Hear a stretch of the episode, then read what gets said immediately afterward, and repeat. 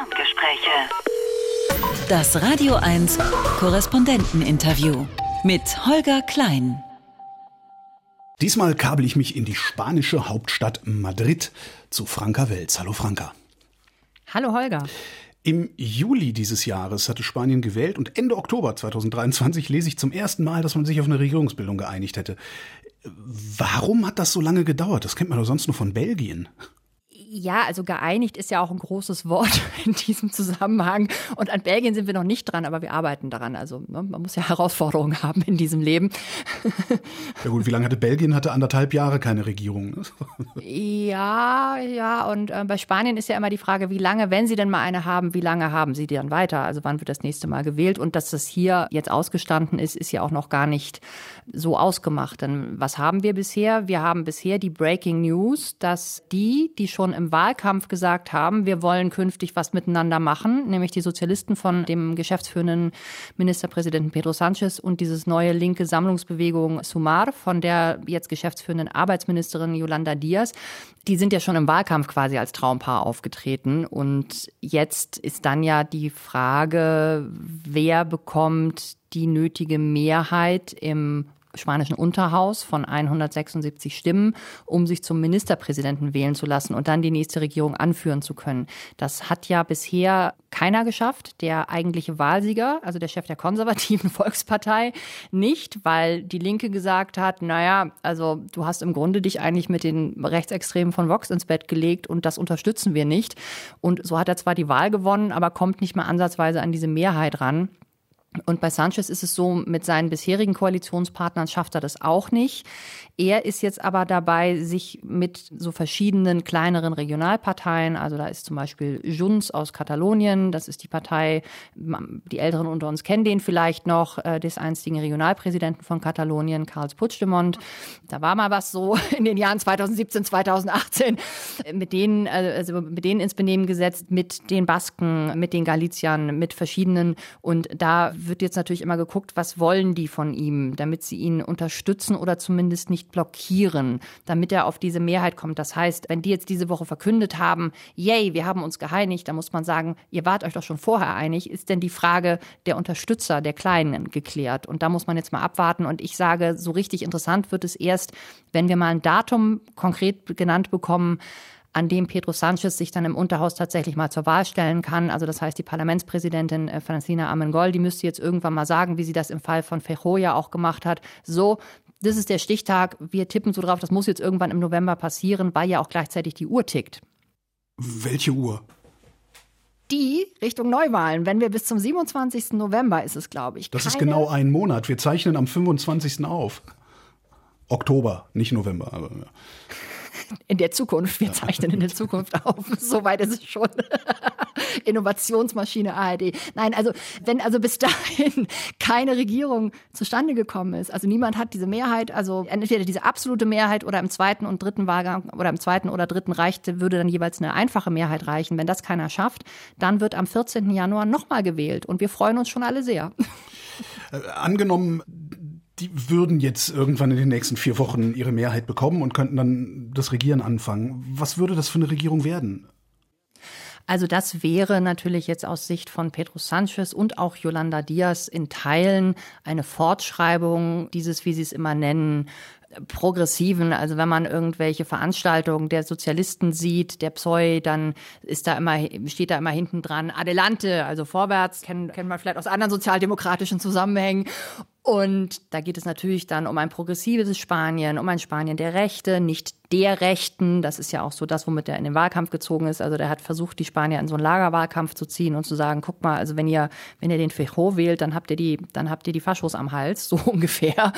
Das ist so eine große Linie, auch ein, ein, ein offenes Spanien, das nach Europa ist, das natürlich, und jetzt Diaz, die ist ja eigentlich Kommunistin, wird aber, was ich total interessant finde, und die ist auch echt eine, eine Erscheinung, diese Frau, die wird aber selbst von so den Hard hardcore konservativen Blättern so ein bisschen als It-Girl, so linkes It-Girl und Style-Ikone schon gesehen, weil die einfach, wie gesagt, sie ist eigentlich Kommunistin, das vergisst man gerne, ist aber als Arbeitsministerin eine sehr gute, eine sehr pragmatische, professionell auch. Wir hatten ja letztes Jahr hier die deutsch-spanischen Regierungskonsultationen in A Coruña oben in Galicien und da standen wir Journalisten dann so hinter den deutschen Ministern, die da alle hinge, also das, war ja Betriebsaus Betriebsausflugsgruppe Scholz, wie die dann da alle standen und dann die Spanier erwarteten und da wurde ja, das war ja wie so Matchmaking, da wurde jeder Minister mit seinem spanischen Pendant so zusammengesetzt und die haben sich natürlich alle herzlich begrüßt und mit Küsschen rechts und Küsschen links und Hubertus Heil und Yolanda Diaz, die haben sich nicht einmal umarmt und geherzt, nicht zweimal, nicht dreimal, viermal und man hat schon auch gesehen, die Protokollleute waren so, ey, wir müssen da jetzt mal zum Gruppenfoto und da müssen wir da auch mal rein.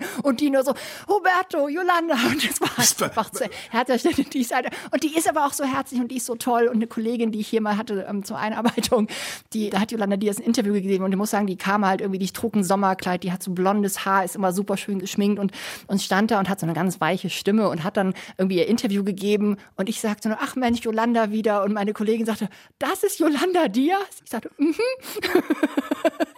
Also die ist schon was. Jedenfalls, die ist also links, aber nicht ähm, furchtein, also für die für die Mitte nicht furchteinflößend links, sage ich mal. So das ist und dann ist natürlich die andere Frage, die das total spannend macht ist, dass wir hier so ein bisschen eigentlich einen Schicksalsmoment für Spanien haben, zumindest aus meiner Sicht. Denn es stellt sich ein bisschen die Frage, was für ein Spanien wir hier künftig haben. Denn neben diesen ganzen anderen Sachen, die man immer schön sagen kann, ne, Freiheit, Gerechtigkeit und soziale Gerechtigkeit und hast du nicht gesehen, haben die, weil sie ja die Regionen brauchen, um überhaupt an die Regierung zu kommen, natürlich auch dieses Konzept ein Spanien der Vielfalt, des Miteinanders.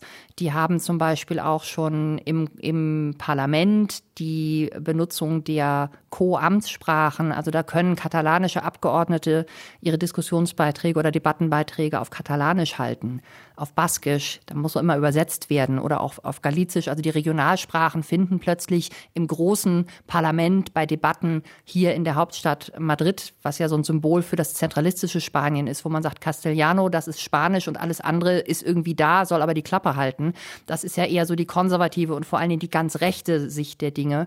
Und das finde ich persönlich hochinteressant, wie die Befindlichkeiten dieser autonomen Regionen, die ja sind wie unsere Bundesländer ein bisschen, also das heißt hier autonome Gemeinschaft, aber das ist ja organisiert wie unsere Bundesländer, die auch schon viele Freiheiten haben. Also die Basken können zum Beispiel entscheiden, was von ihren Steuereinnahmen sie an Madrid weitergeben und dergleichen mehr. Aber die haben natürlich ein unglaublich großes Bedürfnis nach Anerkennung und gehört zu werden. Yolanda Diaz, ja, ich bin Fan. Nein, bin ich nicht. Ich bin ja objektiv. Nein, aber ja, sie sicher. ist interessant. Mhm. Natürlich, es ist mein Job.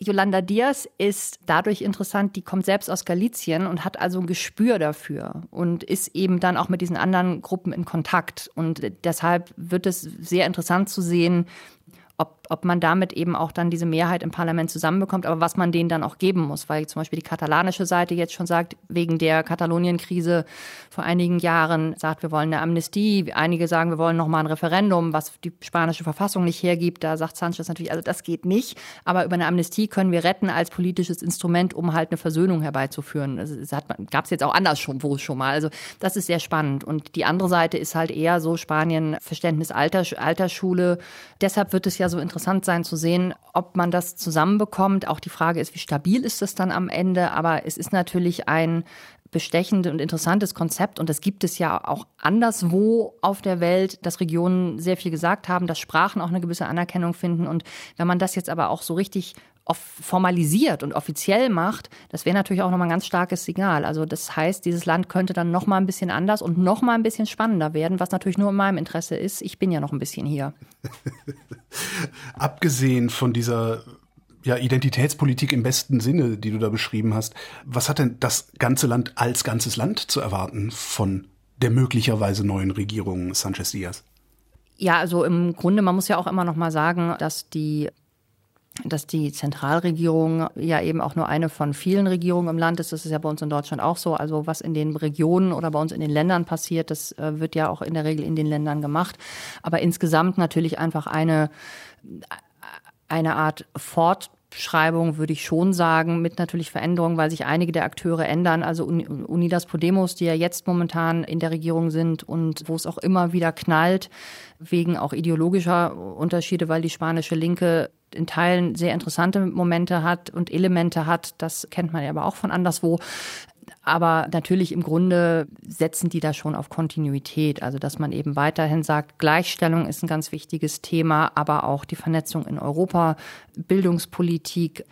Man hat ja jetzt in den vergangenen Jahren eine große Arbeitsmarktreform hier gemacht, also dass man, dass man da immer weitermachen will, aber auch im Sinne von die Energiewende vorantreiben, den Umgang mit dem Klimawandel, der, der, das ins Benehmen setzen. Wir werden über diese Themen ja mutmaßlich gleich noch ein bisschen genauer sprechen. Deshalb mache ich nochmal so eine Liste. Aber auch der Punkt, irgendwie das große Thema Migration. Wie setzt man sich jetzt einerseits mit, mit diesen Nachbarn in Nordafrika, also Marokko und dergleichen mehr ins Benehmen?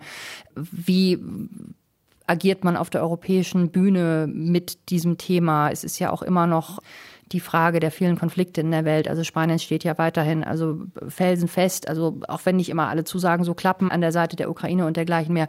Also im Grunde denke ich, würde das eine große Kontinuität beinhalten. Diese Sache mit den Neuwahlen, äh, wenn die das bis Ende November nicht hinbekommen, will das irgendjemand im Land? Also das kommt immer ein bisschen drauf an. Also man muss ihnen ja zugute halten, dass sie diese Option aufgrund der sehr vertrackten Mehrheitsverhältnisse, weil du zwischen den großen beiden großen Blöcken eigentlich ja ein faktisches Patt hast. Und keiner kann so, also, kein, also beide haben irgendwie ne, zum Leben zu wenig, zum Sterben zu viel. Aber so eigentlich aus eigener Kraft kann es keiner so richtig schaffen. Das heißt, es wird immer irgendein Konstrukt geben, das dann dem mutmaßlichen, wer auch immer sich dann durchsetzt, auch irgendwann früher oder später um die Ohren fliegen könnte oder eben auch gar nicht. Und deshalb hat man diesen ganzen Prozess, weil diese, wenn ich sagte, als ich vorhin gesagt habe, die Uhr tickt, die tickt in dem Moment, als wenn der erst, wenn sich erstmals jemand zur Wahl stellt. Also das war im, da war ich im Urlaub, das muss im September gewesen sein irgendwann. Da hat Alberto Núñez Fejo sich ja erstmals zur Wahl als Ministerpräsident gestellt und da ist die Uhr losgelaufen. Und und man hat das schon, als man dieses Datum festgesetzt hat, war schon eingerechnet, weil man dann weiß, man hat dann zwei Monate, dann gibt's halt wieder so die Phase des Sortierens und dann hat man aber auch gleich gesagt, dass man dann nicht, äh, weil nicht das Worst-Case-Szenario hat für die Spanier, nachdem die jetzt schon in den Sommerferien zur Wahl gehen mussten, weil Sanchez die vorgezogen hat, das wäre ja eigentlich erst Anfang Dezember gewesen, dass sie dann auch um die Weihnachtszeit nochmal hätten an die Ohren müssen. Und deshalb hat man es so getimt, dass wenn Neuwahlen 14. Januar Januar. Dann ist Drei Königs rum, dann ist Silvester rum, dann ist Weihnachten rum, dann ist alle gut, aber eigentlich so richtig Lust hat da keiner drauf. Gleichzeitig sagen die Leute natürlich auch, ja, aber irgendwie, da ja aus historischen Gründen das Thema große Koalition hier einfach kein Thema ist, denn es gäbe ja eine rechnerische Mehrheit, die eine stabile Regierung bilden könnte. Nur die Sozialisten und die Konservativen, die sind sich einfach traditionell aus geschichtlich bedingt so spinnefeind, dass das einfach nicht denkbar ist, auch schon gar nicht mit den handelnden Personen. Und ich denke hier, also wir hier im Studio stellen uns drauf ein, und auch viele, mit denen ich so spreche, auch aus meinem, auch meine Nachbarn, also es gehen eigentlich alle davon aus, dass man im Januar wählt nochmal und dann ist das halt so. Also das ist bei Spaniern ja auch so. Die sind zwar immer sehr laut und lebhaft, aber in solchen Fällen dann ja, was, so, ja, was willst du machen? Die normative Kraft des Faktischen. Ähm, ja, sehr schön. Und uns beschäftigen gerade zwei große akute Krisen. Russlands Überfall auf die Ukraine, Hamas Überfall auf Israel. Du hast eben schon gesagt, Spanien steht fest an der Seite der Ukraine. Habt ihr in Spanien auch einen nicht geringen Bevölkerungsanteil, der am liebsten die Ukraine den Russen zum Fraß vorwerfen will? Oder ist das eher so eine deutsche Besonderheit? Ich glaube, das ist eher nach meiner Wahrnehmung eine deutsche Besonderheit. Denn als dieser Schrecken losging, war die Solidarität hier und zwar nicht nur seitens der Regierung, sondern auch der Bevölkerung. Wir haben natürlich auch hier einen gewissen Anteil ukrainischstämmiger Menschen, die mal irgendwann hierher gekommen sind, um zu arbeiten und dann geblieben sind. Und äh, dieser wird jetzt bei beiden nicht so groß wie in anderen Ländern, aber das war sehr aktiv. Und ich will nicht ausschließen, dass es dieses, diese Elemente, die sagen, boah, Ukraine, jetzt, jetzt leg dich doch endlich auf den Rücken und lasst uns einfach in Ruhe. Das ist hier, glaube ich, eher vereinzelt zu finden, aber also geben wird es das sicherlich, weil natürlich auch Leute denken werden, also das, wir wissen ja gar nicht, ob das jemals endet. Und bei aller Tapferkeit und auch äh, Entschlossenheit ukrainischer Seite. Wir sehen ja, man hat dann mal eine Gegenoffensive, man kommt so ein bisschen voran, aber dass, dass, dass das in absehbarer Zeit befriedet ist, das sieht man hier nicht so. Aber ich glaube, das hängt aber auch zum Beispiel zusammen äh, aus deutscher Sicht Erstens, es ist einfach viel, viel näher an Deutschland dran. Das ist buchstäblich vor, die, vor der Haustür. Man hat natürlich auch noch, auch wieder historisch gewachsen, einfach einen großen Teil, der eine ganz andere Beziehung zu Russland hat. Ne? Und das kann, deshalb finde ich das schwer vergleichbar. Aber so, wie wir das auch manchmal verstörend die Diskussion aus Deutschland wahrnehmen, so ist es hier nicht. Nee. Und der äh, Überfall der Hamas auf Israel, wie kommt das in Spanien an? Das ist kompliziert, weil da haben wir einerseits ganz große Solidarität und auch großes Entsetzen, denn ich glaube auch, dass wenn man einfach nur darüber nachdenkt, was da am 7. Oktober passiert ist, äh, jetzt unabhängig davon, wie man über diese Situation insgesamt denkt, ich finde, also als Mensch, der menschliches Leid erkennen kann und, und Monstrosität erkennen kann, kann, kann man eigentlich nicht anders als entsetzt sein. Und das war hier natürlich auch ganz, ganz weit verbreitet. Auf der politischen Ebene wird's dann aber schon wo man differenziert, wo man merkt, ach guck mal, so einfach ist das alles gar nicht. Also wir haben den geschäftsführenden Ministerpräsidenten Sanchez von der dieser sozialdemokratisch ausgerichteten sozialistischen Partei PSOE, der natürlich sagt, Solidarität mit Israel, aber auch gleichzeitig eine Zwei-Staaten-Lösung fordert. Jetzt haben wir aber die Unidas Podemos Crew, die von dem versuchten Genozid Israels spricht, die jetzt unlängst gefordert hat, ey, Sanchez, lass mal diplomatische Beziehungen zu Israel aussetzen. Daraufhin die konservative natürlich dann Seite sagt, oh, Antisemitismus, das würde ich jetzt auch nicht so von der Hand weisen wollen. Aber die Konservativen, wenn man auch in die Presse guckt hier und so, ganz tief drin sind sich hier sehr, sehr viele, Rechte wie Linke, sehr, sehr einig in einem Grundding. Und das ist ihr Antisemitismus. Das ist echt bemerkenswert. Es gibt einen konservativen Kolumnisten, den Namen sage ich jetzt hier nicht, weil der sagt keinem was. Der war unter den Leuten, die damals vom IS, als diese äh, entführt wurde, als es diese Beatles gab, ne? Da wo ja Leute enthauptet wurden. Also der war in dieser Gruppe. Der hat also islamistischen Terror wirklich als also hautnah erlebt und überlebt. Und der sondert hier Dinge ab über die israelische Seite, das Israel, also ne, israelische Gräuel, also wo du echt mit den Ohren schlackerst. Und das ist ein angesehener konservativer Kolumnist und Meinungsbeitragsautor. Und wenn du mal in die Gesellschaft guckst, ist es auch interessant. Also ähm, da gibt's immer mal wieder Umfragen, dass es schon überwiegend mehr Sympathie für Palästina gibt als für Israel. Also wenn man da ist, ich glaube, YouGov war das oder so, die haben mal Deutschland, Großbritannien, USA, Frankreich, viele Länder und dann noch Spanien mal untersucht und da haben auf spanischer Seite 31 Prozent gesagt, sie sympathisieren mit der palästinensischen Seite. Was man jetzt äh, nicht jetzt mit in diesem Konflikt, sondern erstmal grundsätzlich was, also was jetzt in diesem Horror, der da passiert, sondern nur grundsätzlich in dieser Frage Israel, Palästin Palästinenser, muss es in Palästina geben und also auch wie diese beiden Gruppen, nenne ich es jetzt mal, irgendwie miteinander umgehen und wer da wie leidet. Und da ist äh, hier in Spanien tatsächlich in dieser vergleichenden Studie, wo man auch immer ein bisschen vorsichtig sein muss, aber das finde ich schon bemerkenswert, also die Sympathie mit, mit der palästinensischen Seite, also deutlich höher als in eben Ländern wie Deutschland, Großbritannien, Italien oder Dänemark und Schweden. Wie steht Spanien, immerhin das ehemalige Al-Andalus, wie steht Spanien insgesamt denn zur arabischen Welt? Also das ist wiederum interessant, weil ich ja auch immer sage, wenn Leute sagen, ach guck mal, du machst ja dieses Spanien und da dieses Marokko ist ja da nebenan. Ich sage, na ja, also ich, betrachte, ich betrachte ja diese ganze, diese, also diese, das alles hier als Metropolregion, auch wenn da so ein bisschen mehr zwischen ist, aber das gehört schon irgendwie alles zusammen. Für, für dich oder für Spanien auch? Also für Spanien, ich sage mal auch. Also was wir wissen, ist, dass zum Beispiel die spanische Politik und nicht erst seit man zum Beispiel die Marokkaner in Sachen Migration braucht, um zu verhindern, dass die Leute irgendwie über Grenzzäune klettern in den Exklaven Ceuta und Melilla oder in Boote steigen und dann sich dann Richtung Kanaren oder auch Balearen, das nimmt auch zu. Ne? Also das habe ich jetzt auch schon von Urlaubern gehört, die sagen, huch, was ist denn hier los? Das, um, um das zu verhindern, sondern also die Nähe in spanischer Politik zu arabischen Staaten, die hat hier Tradition. Also zum Beispiel hat hat nach dem Ende der Franco-Diktatur in den 70er Jahren, da hat Spanien sehr schnell, und zwar als erstes, diplomatische Beziehungen zu Palästina aufgenommen. Zu Israel erst ein paar Jahre später. Und wenn wir jetzt sagen, da sehen wir eben auch einerseits die, die Nähe zu Palästina, jetzt muss ich doch nochmal zu dem aktuellen Schrecken zurückkommen, das zeigt sich halt auch eben seit einigen Wochen hier auf den Straßen. Also wir haben hier auch große Demos und da werden Transparente getragen, die du, also da würdest du in Deutschland von der Straße geholt und zwar völlig zu Recht. Ne? also, und also es ist tatsächlich so, dass also insbesondere mit dem mit dem mit dem Maghreb, weil Spanien ja auch mal da in der Westsahara ja auch selbst mal Kolonialmacht war und ja auch in Teilen Marokkos so ein Protektorat irgendwie hatte, das ja, da waren ja nicht nur die Franzosen, da ist Spanien schon mit sehr sehr eng ver verbandelt. Das hat eben aber auch kulturelle und aber auch eben klar ganz klar sicherheitspolitische und eben auch wirtschaftspolitische Hintergründe. Aber man ist auch so, man, also du merkst es schon und du merkst es ja auch, wenn man in Andalusien zum Beispiel unterwegs ist, allein die Architektur und also es ist schon, es ist nie ganz weggegangen überhaupt so Außenpolitik. Das nächstgrößere Land zu Deutschland ist Polen. Da gibt's immer wieder Reibereien. Wie ist denn das eigentlich bei Spanien und seinem großen Nachbarn Frankreich? Find, mögen die sich oder haben die ja auch irgendwie einen in der Waffel?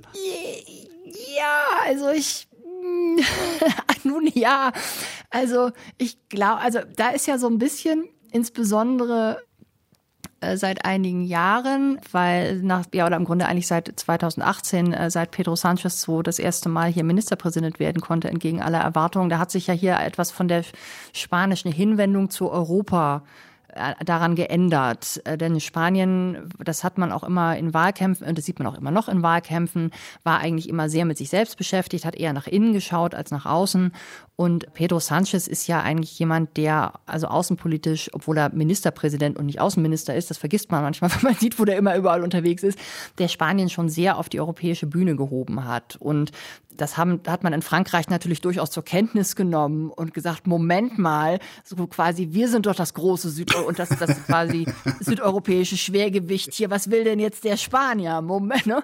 Und man hat es ja auch immer wieder gesehen, als dann Energiekrise nach dem russischen Überfall auf die Ukraine war dann ja die Frage, kann man diese seit Jahren brachliegende Midcat, also diese diese, diese, diese Erdgaspipeline von Katalonien ins Midi äh, über die Pyrenäen, das haben die mal irgendwann angefangen und dann haben aber beide Seiten, ne, die Spanier sagen immer, nein, die Franzosen wollten das ja nicht und die Franzosen sagen, wieso, ihr wolltet es doch nicht.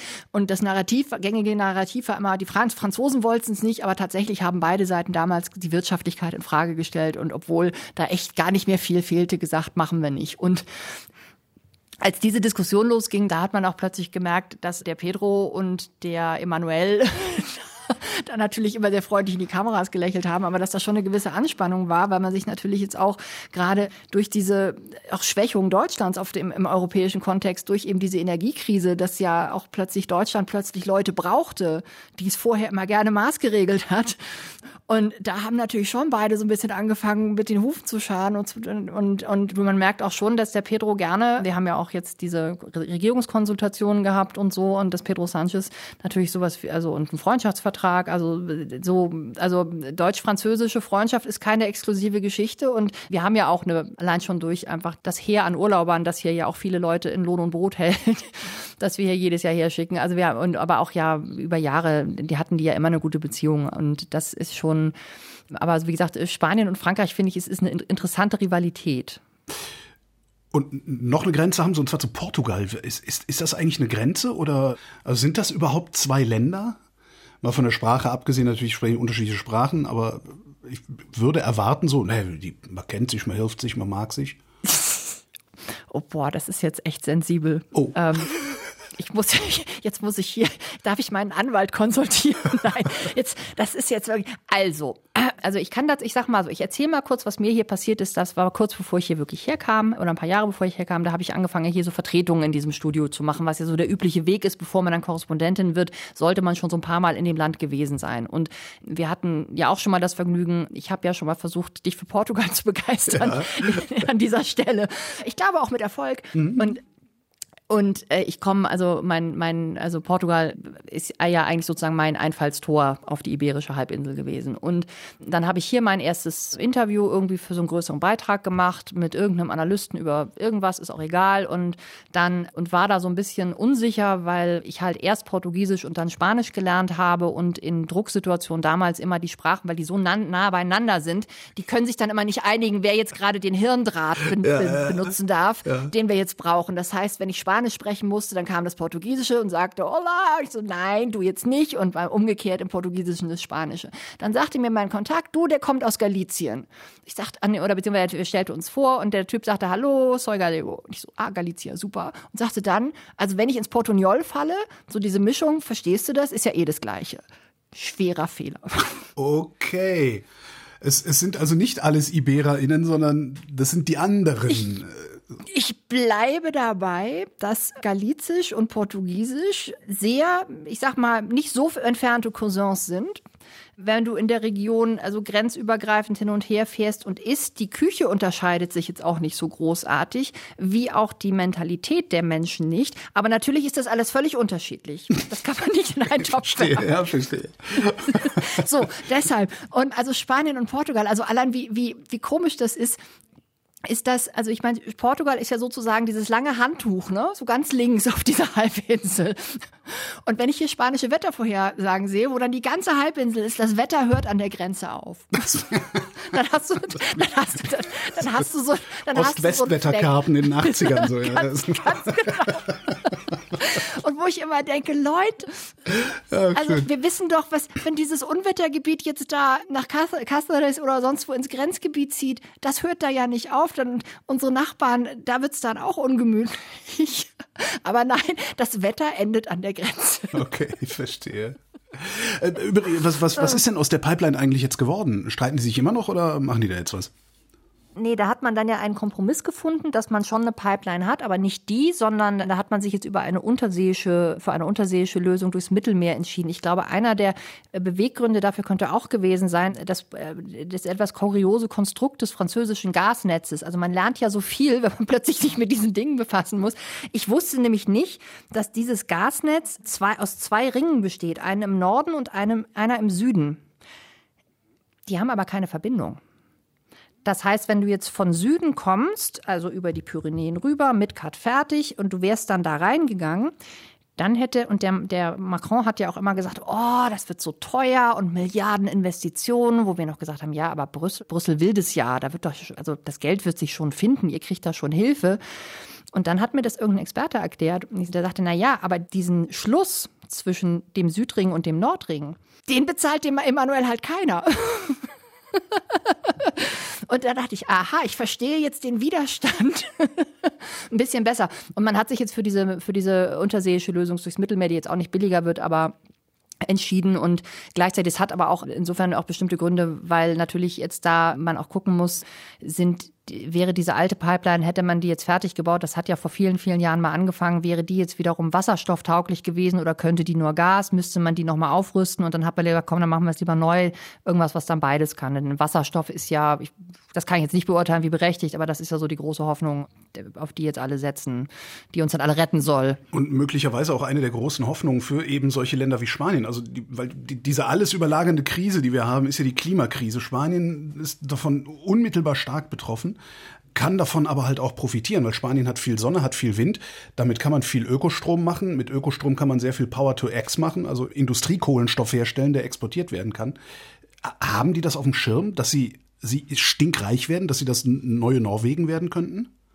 Also ich sag mal so, das ist zumindest der Plan. Ob das klappt, ist dann wieder eine andere Frage. Man hat sich ja man hat ja hier schon, also man hat ja hier gigantische Projekte. Also wir haben jetzt auch grüne, also wir haben jetzt auch ähm, zunehmend, also so diese diese großen spanischen Energieunternehmen, so wie Iberdrola oder so, ne, die sich hier auch gesund gestoßen haben jetzt natürlich, ne, weil die irgendwie viel, viel, viel Erneuerbare machen. Also also also Strom generieren, der der also geringe Produktionskosten hat, aber natürlich an diesen, weil in Teilen die spanischen Stromtarife an die Spotpreise an den Strombörsen gebunden sind. Das heißt, du kriegst dann manchmal, ich habe das zum Glück nicht mehr, aber ich hatte eine Weile halt so dann immer die Rechnungslotterie.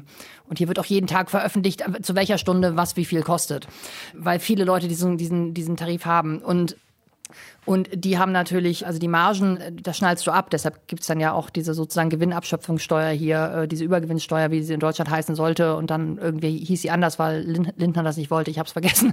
Aber ist auch egal. Ich bin ja für Spanien da und Portugal. Und die und die haben natürlich also A, Erneuerbare, aber auch, und es werden aber auch jetzt diese ganzen Sachen, Produktion vom Wasserstoff, also die Portugiesen wollen da, wollen, wollen da auch mit ins Boot, haben ein bisschen den Nachteil, dass sie halt so viel kleiner sind und Spanien da halt jetzt wirklich versucht, sowohl, also die, also sei es Pipelines, sei es die Verschiffung, Stichwort Flüssiggas, ne? Portugal hat halt Sines, diesen Hafen, und das soll halt so ein Umschlagplatz werden für LNG, so dass man dann dort, dass dann so die großen großen Tanker da kommen oder auch die Sachen anleitet und man das dann in kleinere und dann in den etwas, in das etwas unübersichtlichere Mittelmeer und so rein. Also da, darauf setzt Portugal sehr stark. Und die Spanier halt auch. Die Spanier sind halt dadurch, dass sie mehr Häfen haben und die haben sechs oder sieben. Also ich habe, glaube, keiner in Europa hat so viele. Die haben, glaube ich, ein Viertel, sind es 30 Prozent, nagelt mich nicht drauf fest. Also viel der LNG-Terminals und dann entsprechend auch so Umverteilungsanlagen und Hafen und Kapazitäten. Und das ist natürlich was, worauf man sehr setzt. Und jetzt muss man halt eben mal gucken, ob sich das auch alles so erfüllt. Die andere Frage ist natürlich, Stichwort Klimawandel, wie, was für ein Lebensumfeld bietet dieses Land hier in den kommenden Jahrzehnten. Es wird immer trockener. Wir waren jetzt, es hat jetzt in den vergangenen Tagen, also wirklich, also wir hatten, glaube ich, Donnerstag vergangene Woche hatten wir in Madrid so viel Regen wie, ich glaube, noch nie. Also Metrostationen vollgelaufen, volles Programm. Und wir waren alle nur beseelt, weil es, wo ich dachte, oh Gott, es schüttet, Gott sei Dank, weil natürlich hier das ganze Jahr zum Beispiel die Stauseen, ne? jede Woche ein Prozent weniger. Wir sind, wir sind nicht mal ansatzweise im, im Soll dessen, wie der Füllstand eigentlich sein müsste. Die Landwirtschaft, die Ernteausfälle mit der Hitze, mit der Dürre. Ist tatsächlich ganz Spanien davon betroffen? Also, weil ich dachte bisher immer nur, ja gut, das ist im Süden wird schlimm, aber weiter im Norden, da kommen sie zurecht. Ja, also ich meine, ich weiß gar nicht, ob sie das jetzt aufgehoben haben, aber zum Beispiel Katalonien, Barcelona ist jetzt ja nicht gerade im Süden. Die haben schon Anfang des Jahres im Frühjahr Beschränkungen der Wassernutzung für die Industrie, für die Landwirtschaft, da ist Dauerdürre. Da haben auf den Dörfern die Leute für Regen gebetet. In Rhein, das ist wiederum, jetzt bin ich im Süden, das ist die, das ist ja so das, das ist ja so die Olivenregion. Ne? Also wir sind jetzt in einer Situation, wo auch die, der Olivenbaum, der ja Hitze und Trockenheit eigentlich in der DNE haben sollte, schwächelt. Also eine, meine Kollegin Christ, meine Kollegin vom Fernsehen, die war auch Anfang des Jahres, die, die hat irgendwie, als sie kam, Olivenernte gedreht und kam mit Bildern zurück, die wir jetzt, glaube ich, auch das ganze Jahr immer wieder benutzt haben, wenn, wo Oliven aussahen wie vertrocknete, verschrumpelte Rosinen. Und diese Region, die lebt vom, also das ist da nicht nur eine Kulturpflanze im landwirtschaftlichen Sinne, es ist auch eine Kulturpflanze. Also diese ganze Region lebt in Teilen davon. Und da sind sie, da gab es auch Prozessionen und man hat dann auch wieder für die Olive und für Regen gebetet und hast du nicht gesehen. Und ich, man, man kann dann irgendwie denken, boah, putzig. Ja, gut. die, also, die Südeuropäer wieder. Aber es ist, es ist halt, es zeigt, wie verzweifelt die Leute ja, sind. Ja, ja. Ne? Ist Spanien nicht in der Lage, da irgendwas, keine Ahnung, irgendwelche ausgefallenen Bewässerungssysteme oder sonst wie was herzustellen? Also also das, das versucht man. Also man hat schon jetzt also Technologie, auch übrigens intelligente, ne, also auch auch auch auch auch also ähm, automatisierte Lösungen, Tröpfchenbewässerung. Es gibt auch so ganz interessante Projekte. Eins, da waren wir auch. Das ist hier so in so einer in so einem Gewerbegebiet außerhalb von Madrid, aber die bauen jetzt auch eine große Variante ihres ihres Pilotprojekten oben in Galicien, wo dann eine große Brauerei mit im Boot ist. Die wollen zum Beispiel den Hopfen retten, weil der natürlich auch und aus deutscher Sicht müsste man, müssten diese Leute, ne, müssten viele Leute dieser Firma was spenden. Dieses Startup, das macht Indoor Farming und zwar so Vertical, Hochkant Farming und auch in einer kontrollierten Abteil, also in, einer, in einem ganz kontrollierten und hygienischen Umfeld. Das heißt, die müssen das ist auch Bio, die müssen keine Pestizide einsetzen, keine keine sonstigen Dinge. Da, da wird halt auch genau, da, da sind tausend Sensoren. Das sieht so einem, wie, also das, das sieht da, da aus wie aus so einer Mischung aus irgendwie Disco und Labor, weil da hängen überall Sensoren an den Pflanzen, die immer gucken, was braucht die jetzt und dann wird halt entsprechend automatisiert, also gezielt bewässert. Dann hast du noch so LED-Lampen, die dann irgendwie so ein Licht machen, was die mögen und das soll jetzt halt in größer aus, ausgerollt werden. Also solche, solche, solche Versuche gibt es, die Sachen einfach anders zu machen, dass man halt den Freilandanbau von Hopfen irgendwie nach drinnen verlegt. Es gibt eben auch Versuche, weil man auch nicht vergessen darf, die spanische Landwirtschaft, also wenn ich vorhin gesagt habe, wir haben ein bisschen Wassermangel hier, haben wir auch, weil 80 Prozent des spanischen Wassers geht in die Landwirtschaft, in Bewässerung und solche Sachen. Und das des Verbrauches. Und warum ist es so? Weil einige immer noch diese traditionelle Bewässerungsmethode Bewässern per Überflutung machen, wo natürlich ein bisschen was verloren geht, sag ich mal. Das, also das wird immer weniger. Also ich weiß, dass sie das noch nicht verboten haben, verstehe ich nicht. Das wird immer weniger, aber das, weil man jetzt eben auch versucht, mit eben Technologie dagegen anzugehen, aber in Teilen sich eben auch die Frage stellt, stellt und stellen muss, was wächst hier künftig eigentlich noch? Die Lebensbedingungen werden schlecht. Eventuell verdienen sie sehr viel Geld. Was der Klimawandel noch macht, ist, und davon werden die ja auch betroffen sein, zumindest mittelbar erstmal, Klimaflüchtlinge aus dem noch südlicheren mhm. Süden. Die, ich meine, es kommen ja jetzt schon sehr viele Migranten in Spanien an. Wie will Spanien damit umgehen? Also das wird ja nicht weniger werden. Ja, das ist ein äh, großes, wichtiges Thema, das stimmt. Zumal man hat ja einerseits den Punkt Klimaflüchtlinge, man hat aber eben auch Menschen, die halt, also sei es aus Ländern, Ländern südlich der Sahara, aber auch aus dem Senegal. Also da habe ich mit einem jungen Mann gesprochen, der einfach gesagt hat, du, bei, bei mir zu Hause, ich kann einfach nichts machen, ich will aber arbeiten und Geld verdienen und meine Familie ernähren. Und der hat dann in Mauretanien so zu quasi sklavenähnlichen Bedingungen gearbeitet und dann gesagt, nö, und versucht nach Europa und ist dann auf Gran Canaria hängen geblieben. Aber du hast ja auch aus Marokko, also ganz viele kommen ja auch aus Marokko. Das ist in der Tat ein Problem. Und jetzt ist natürlich gerade, wenn ich zynisch wäre, würde ich sagen, Hochsaison, weil momentan die Überfahrtsbedingungen auf der Kanarenroute zum Beispiel ne, über den Atlantik vergleichsweise gut sind. Und wir sehen das jetzt ja auch seit, ein, seit Wochen. Jeden Tag Hunderte, Hunderte, Hunderte Menschen kommen auf dieser Inselgruppe an und insbesondere auf so der kleinsten Insel El Hierro, die kamen da auch an ihre Grenzen und wir haben alle schon ein bisschen Angst gehabt, dass das jetzt wieder wird wie 2020, als man völlig überfordert war und da irgendwie so wirklich äh, menschenunwürdige Unterbringungszustände und davon auch Bilder gesehen, zum Beispiel auf jetzt Gran Canaria in, in, in Argenegin, in dem Ort im Süden. Und das ist diesmal ein bisschen anders, weil man daraus gelernt hat, also wie geht Spanien damit um? Spanien hat eine, ich habe die genaue Zahl nicht im Kopf, aber Spanien hat eine ziemlich hohe Ab Ablehnquote, was jetzt Asylanträge angeht. Spanien ist auch vergleichsweise schnell, also dass Leute Jahre und dann Kettenduldungen oder weil das immer noch nicht entschieden ist in Deutschland haben, das hast du hier nicht. Also die sind dann schon sehr, da schon sehr effizient, aber jetzt was das Unmittelbare angeht, wenn da jetzt so ein Boot auf dem Meer ist und in Not gerät, dann sagt die spanische Seenotrettung nicht, nee, nee, wir machen nur Touri-Schiffe, sondern dann holen die die da raus, dann kommt das Rote Kreuz, dann kommen die ins Krankenhaus, dann kommen die in Auffangeinrichtungen, die jetzt ein bisschen besser aufgestellt sind, als das irgendwie da 2020 war. Und man hat dann auch Verteilmechanismen, weil das ein, eins der Probleme war, dass 2020 die Zentralregierung, übrigens die, ne, auch der Pedro, nur mal so, der dann immer gesagt hat, das Sterben auf dem Mittelmeer muss aufhören, aber gleichzeitig gesagt hat, wie Kanarios, ihr wollt, dass die jetzt zu uns hier aufs Festland kommen und sagt, ihr seid zu voll. Und die Kanaren haben natürlich gesagt, na, natürlich wollen wir, dass die, zu, dass die hier nicht bleiben. Nicht, weil wir die nicht mögen, sondern weil wir keine Gefängnisinsel werden, Inselgruppe werden wollen. Und dann waren die autonomen Gemeinschaften so, hm, müssen wir. Und das hat man jetzt ein bisschen besser geregelt, wobei man auch sagen muss, es ist regional unterschiedlich. Also in, in Katalonien gab es schon immer sehr, sehr gute Aufnahme, Unterstützungs-, auch Integrationsprojekte. Projekte. Es gibt es auch einen Fußballverein für Geflü also von Geflüchteten, die auch gar nicht so unerfolgreich sind. Und insgesamt ist es aber so, dass man da einen relativ geordneten Prozess hat. Aber es ist insgesamt, also man hat da schon ein, also es ist nicht so ein, obwohl man ja denken würde, hey, wir sind Frontstaat, ja, ja, ja also wenn ja, wir jetzt eben, mal aus eben, deutscher Sicht ja. sind, ne, würde man ja, müsste man ja denken, die Spanier, also ist je, jeden Tag in, in Furcht und Schrecken vor den marokkanisch-afrikanischen nicht weißen Banden, die da kommen und das Land in Schutt und Asche legen. Rassismus gibt's hier auch, Fremden Fremdenfeindlichkeit gibt's hier auch natürlich und auch das nicht wenig. Alltagsrassismus, ganz interessant, schrecklich, sehr weit verbreitet, auch gegen Latinos übrigens. Aber es ist nicht mit dieser Hysterie geführt, wie in Deutschland. Das finde ich, also dieses Bild der Bedrohung, klar, also Vox macht es schon und da sind auch Leute, die nicht zu unserer Kultur passen, die sind halt einfach so essentiell anders. Das haben wir natürlich schon auch.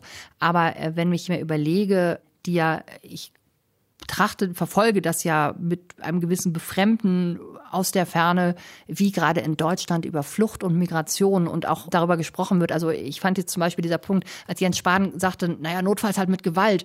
Und ich so sagte, naja, aber Herr Spahn, das gibt's doch schon. Also was passiert denn in Ceuta und Melilla? Da werden die doch mit Gewalt an der am Übertritt, an, am Eintreten in die Europäische, also von EU-Boden gehindert. Da sind also Melilla letztes Jahr im Juni, da sind Leute, sind viele, viele Menschen gestorben und man macht das mit den Marokkanern zusammen und die Marokkaner kriegen Geld und die Marokkaner sind dann halt nicht so zimperlich.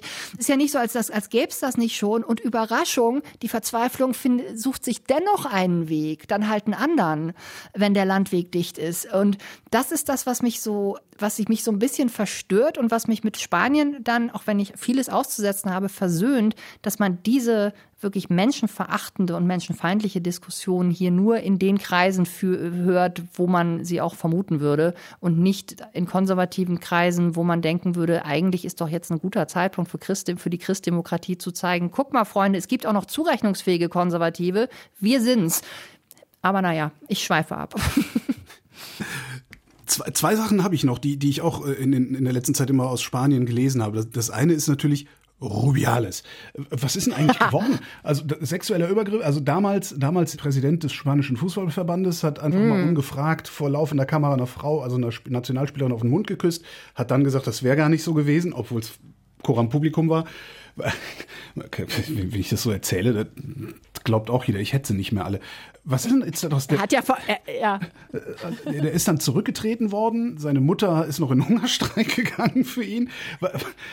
Was ist denn aus, so aus der Sache geworden jetzt eigentlich? Das, das ist alles so schrecklich. Also das muss ich eine Sache sagen. Wer sich, wer sich vielleicht einen Moment gezweifelt hat, ob, ob Luis Rubiales vielleicht wirklich so unangenehm ist, wie er darüber gekommen ist. Es war ja nicht nur dieser Kuss, es war ja vorher noch im Siegestaumel, da steht der Mann neben der 16-jährigen Tochter des Königs und der Königin auf der Ehrentribüne und was macht er im, im Siegestaumel? Greift sich mal so richtig in den Schritt neben dem 16-jährigen Mädchen.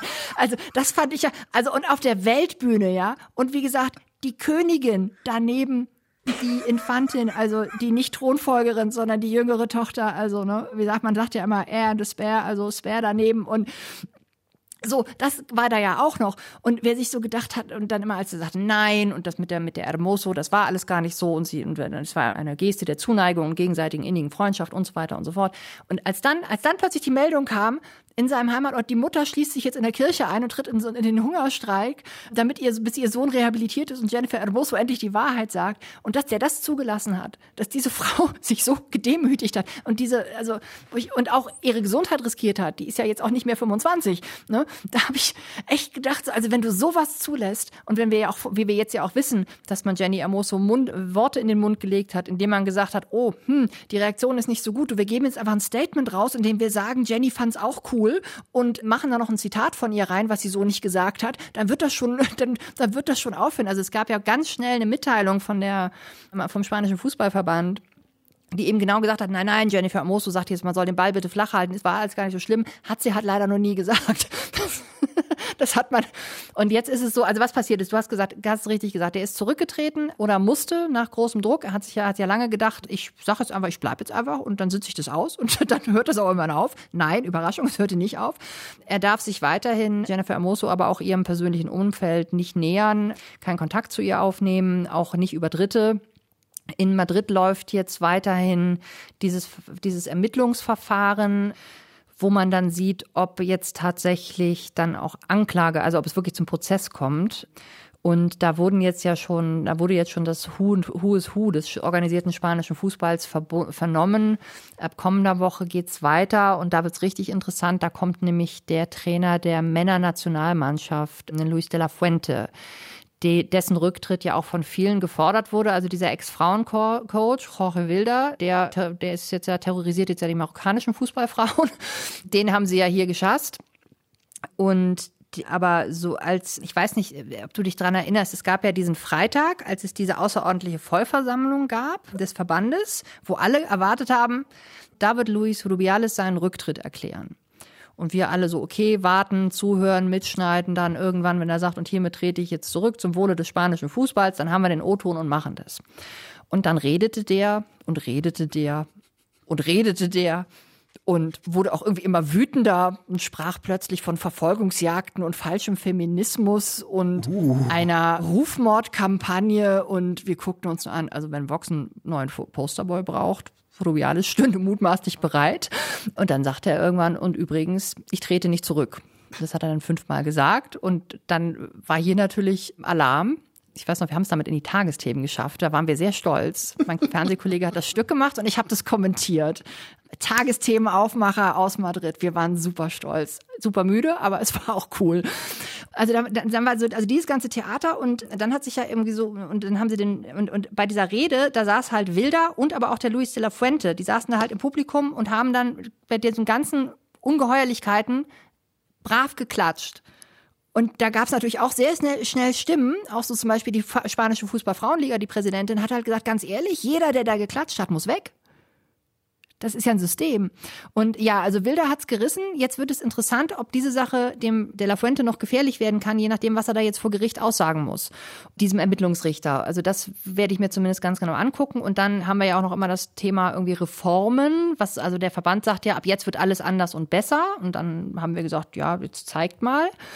Und jetzt hat zum Beispiel am in, kürzlich haben die eine neue man sagt ja immer, wenn, ne, immer wenn du nicht weiter weißt, gründest du einen Arbeitskreis, aber sie haben jetzt eine neue Kommission gegründet, aber nicht der Verband, sondern zusammen mit den spanischen Fußballerinnen und der obersten Sportbehörde des Landes. Und mit dieser Kommission also da jetzt, die haben jetzt erstmal eine gemeinsame Charta unterzeichnet. Da haben dann so Leute wie die drei Kapitäninnen der Frauenfußballnationalmannschaft wie Alexia Putellas, Irene Paredes und Olga Carmona. Also die sind wirklich, ne, die haben das mit unterschrieben. Und die Idee ist, dass man halt sagt, irgendwie, man will jetzt halt gucken, wie man so ein, wie man einfach so sexuelle Aggression, Machtmissbrauch und auch einfach sehr problematischen strukturellen, systemischen Problemen in diesem Verband ein Ende machen kann. Was das dann am Ende bringt, wie die wirklich arbeiten, dann muss man ihnen jetzt, glaube ich, auch mal ein paar Wochen und Monate Zeit geben. Aber es ist ist auf jeden Fall mal ein Signal, dass man jetzt was anders machen will. Ich lebe ja in Berlin, ne? darum ist die, die andere Sache sind diese Verkehrsberuhigungen, die, die, die, mm. als Berliner, also um die man als Berliner Spanien immer sehr beneidet. Wie, wie ist denn da eigentlich der Stand der Dinge?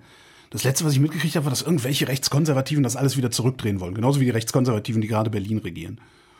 Ja, also das ist tatsächlich so, dass sich jetzt seit den Kommunal- und Regionalwahlen Ende Mai der Wind ein bisschen gedreht hat, weil da tatsächlich einfach in vielen Regionen, in vielen Städten, Rathäusern und dergleichen, da sitzen jetzt mindestens PP, also Konservative, aber auch unter Umständen zusammen mit Vox den Rechten. Und das ist natürlich, das kennen wir ja auch. Und ich habe ja auch in Berlin ge gelebt und habe ja auch noch vor der vor dieser Bundestagswahl, die wiederholt werden musste, wo ich dann nicht noch mal wählen durfte, weil ich da mittlerweile in Spanien wohnte. Aber das nur am Rande. Danke Berlin. ich ich liebe dich trotzdem. jedenfalls, jedenfalls da war ja auch schon klar mit also mit wie viel Schaum vom Mund. Also hier Friedrichstraße Verkehrsberuhigung. Das war das Ende des Abendlandes. Ne? Und so ticken die hier auch. Was ich interessant finde, ist also so das, das strahlende, leuchtende Beispiel, auf das die Deutschen oder auch an vielen anderen europäischen Ländern ja immer geguckt wird, ist ja Barcelona mit diesem Mobilitätsplan Super IA, also Superblocks Barcelona, was ja so ein Geflecht aus verkehrsberuhigten Straßen, grünen Achsen, äh, wo auch ganze Blocks verkehrsberuhigt sind, die wirklich dann, wo nur Anwohner oder Lieferer rein dürfen, aber auch dann nicht wirklich durchfahren. Da ist überall Schrittgeschwindigkeit. Du hast das Gefühl, du bist in einer einzigen Spielstraße und es stehen Büsche rum und Leute sitzen draußen und es stinkt nicht und Vögel zwitschern und du denkst, das sieht aus wie so eine Animation, wenn dir wieder irgendeine Agentur irgendwas präsentieren will, wie, wie, so ein, wie, so ein, wie, so ein, wie so ein urbanes Quartier aussehen könnte und du weißt am Ende, nee, da, da fehlt der Müll, da fehlt dieses und so. Ich weiß ja, wie es aussieht so und so gar nicht. Und das war tatsächlich, es war wirklich, also ich war immer jedes Mal baff, wenn ich in Barcelona war und und auch da ist es so, dass, also da gibt's jetzt keine Abkehr, ähm, denn die, die Bürgermeisterin, ehemalige äh, Ada Colau, die ist ja mittlerweile abgewählt. Die hat, sie hat nämlich auch nicht geschafft bei diesen Regionalwahlen, aber es gibt schon durchaus eine Wende. Also da hat man einerseits, dass die jetzigen im Rathaus, die übrigens nicht rechts sind, ist auch ein Sozialist, Die haben aber dieses Projekt jetzt erstmal ausgesetzt und gesagt, also nur was schon genehmigt ist, wird auch noch weitergebaut. Dann machen wir erstmal Pause.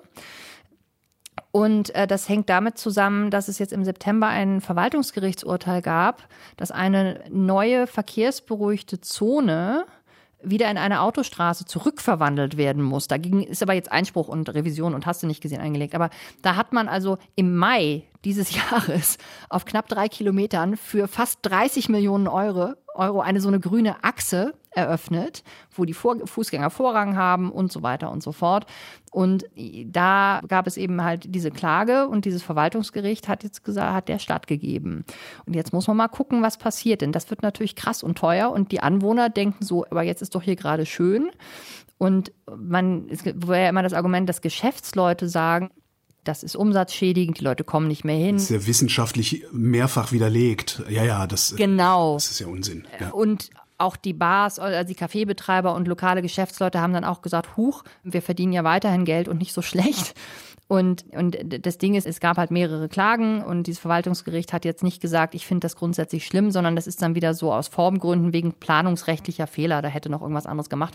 Aber es wird jetzt interessant zu sein zu sehen, wie das weitergeht und was da jetzt auch einfach so an Dingen zurückgedreht wird, womöglich, äh, wo ich das bei diesen Sachen überhaupt nicht verstehe. Also da, ich finde, das ist so ein Beispiel, was passiert, wenn aus einer Mobilitätsdebatte, die man ja führen muss, was ganz anderes wird, nämlich ein Kulturkampf. Wo wir gerade bei Barcelona sind, du, du hast ganz am Anfang der Sendung, hast du mal den Namen Puigdemont gesagt. Was machen eigentlich denn die katalanischen Separatisten? Von denen hört man überhaupt nichts mehr. Ja, das hat natürlich einerseits ein bisschen damit zu tun, dass die, also äh, da, also Junts war ja damals, als wir, äh, als äh, Katalonien uns alle sehr lange beschäftigt hat, äh, sehr intensiv beschäftigt hat, war ja, war ja Junts so sozusagen so der Leader of the Pack. Und jetzt mittlerweile haben wir, die ist zum Beispiel auch der war dann jetzt zuletzt der, der Regionalpräsident, der kommt von der republikanischen Linke. Die sind zwar auch schon für die Unabhängigkeit, aber wesentlich gemäßigter. Und die hatten sich eigentlich auch einigermaßen immer mal wieder mit, also Pedro Sanchez hat ja, weil er die eben auch brauchte, die Unterstützung, auch jetzt schon, hat er natürlich schon immer versucht, auch so die Separatisten ein bisschen zu Tode zu umarmen. Also ist ihnen schon in Teilen entgegengekommen. Dann gab es den kleinen Schönheitsfehler. Letztes Jahr gab es ja diesen, diesen Pegasus-Skandal, ne? dass man dann festgestellt hat, dass mehrere Unabhängigkeitsunterstützer mit dieser israelischen Spionagesoftware ausspioniert worden sind oder das zumindest behauptet haben. Und da war dann erstmal wieder, da war, da war dann richtig, richtig Krach hier. Und da ist dann auch, es sollte eigentlich einen runden Tisch immer mal geben, wo sich dann Katalonien und die Zentralregierung austauschen. Das ist dann alles irgendwie, war dann irgendwie alles nicht mehr. Denn einerseits hat natürlich auch Katalonien wie die anderen, die haben, das hat natürlich schon eine gewisse Autonomie. Andererseits gibt es immer noch Leute, die jetzt gerne auch diese Gelegenheit nutzen wollen. Ich habe es ja vorhin schon erwähnt, vielleicht doch nochmal zu denken, Pedro, du brauchst uns, gib uns das Referendum, dass wir doch mal abstimmen lassen können. Die Frage ist aber auch, wie hat sich die Stimmung jetzt in der Gesellschaft entwickelt? Man kann ja auch nicht immer von so politischen Gruppierungen auf die gesamte Gesellschaft in einer Region treffen. Und was wir jetzt gesehen haben im Laufe der Jahre, die Probleme haben sich, es gibt immer noch welche. Und ich finde das weder gut gut noch schlecht. Es ist einfach. Ne? Es gibt immer noch welche, die sich ein unabhängiges Katalonien wünschen. Es gibt auch immer noch welche, die wollen, dass die Weltsprache Katalanisch vorrangig und über dem der tatsächlichen Weltsprache Spanisch gelehrt wird in den Schulen, wo ich denke, nehmt den Leuten doch nicht die Zweisprachigkeit und nicht diese Sprache, die hunderte Millionen Menschen auf der Welt sprechen. Und dann gibt es aber eben auch ganz viele, die sagen, na ja, es ist doch eigentlich, es ist ja nicht schlecht, wir, unsere, unsere Sprache ist Co-Amtssprache. Wir haben, wie gesagt, diese Autonomie. Wir leben hier ganz gut. Und die auch, dann die Frage, was heißt denn das? Nehmen wir mal an, unabhängige Republik Katalonien. Man ist dann ja nicht automatisch sozusagen wegen Gewohnheitsrecht in der EU und all diese Sachen. Ne? Also darüber denken Leute natürlich auch, was, was heißt jetzt mal abgesehen davon, was heißt denn das? Und wie, wie gesagt, wir, also die Frage ist, wenn wir jetzt eine, eine hart rechte Regierung hätten, wo, wo du ja mit Vox eine Partei hast, die ja jetzt nicht ganz auf Franco-Niveau, da war die Sprache ja verboten, da wurde man, da gab es auch kulturelle, aber was so kulturelle Unterdrückung und Stummschalten der Region. Aber die, momentan diese Gefahr, die ist, die ist immer noch nicht gebannt jetzt aus katalanischer Sicht, nicht aus meiner. Und da gab es ja auch welche, die gedacht haben, oh, wenn das vielleicht nochmal die Unabhängigkeitsbewegung befeuert, gesteuert, aber das können wir bisher nicht erkennen. Also man muss jetzt mal gucken, wie das weitergeht, aber also wie gesagt, Katalonien hat sich. Die hatten ihren Karneval und jetzt ist Ruhe. Naja, so würde ich das nicht sagen, weil ich möchte nicht den Eindruck erwecken, dass ich mich hier darüber lustig mache. Denn das ist ja, also die, die Menschen meinen das ja schon ernst und man muss sich das dann ja anhören und man kann dann aus den Argumenten machen, was man will oder die, die dann bewerten, wie man will. Aber es war so, das war, glaube ich, so eine sehr spezielle Situation, auch noch angefeuert dadurch, dass der damalige konservative Ministerpräsident Mariano Rajoy halt richtig, richtig Hardliner dagegen gesetzt hat. Auch überhaupt mit euch rede ich gar nicht erst. Punkt. Auch beim Referendum, also wenn wir da Szenen sehen, mit welcher Gewalt da auch die Polizei zum Einsatz gekommen ist. Ne? Und also man hat das schon auch sehr aus spanischer Seite durch so eine, also völlige Inflexibilität komplett natürlich auch noch sehr befeuert. Und diese Situation ist jetzt zum, zumindest mit der aktuellen Crew in Power ein bisschen anders. Und jetzt muss man mal gucken, wie es weitergeht. Also wir schließen nicht aus, dass das nicht doch nochmal irgendwie sich wieder entflammt. Aber ich glaube, also aktuell haben die Leute andere Sorgen. Franka Welz, vielen Dank. Sehr gerne. Ferngespräche. Das Radio 1 Korrespondenteninterview mit Holger Klein.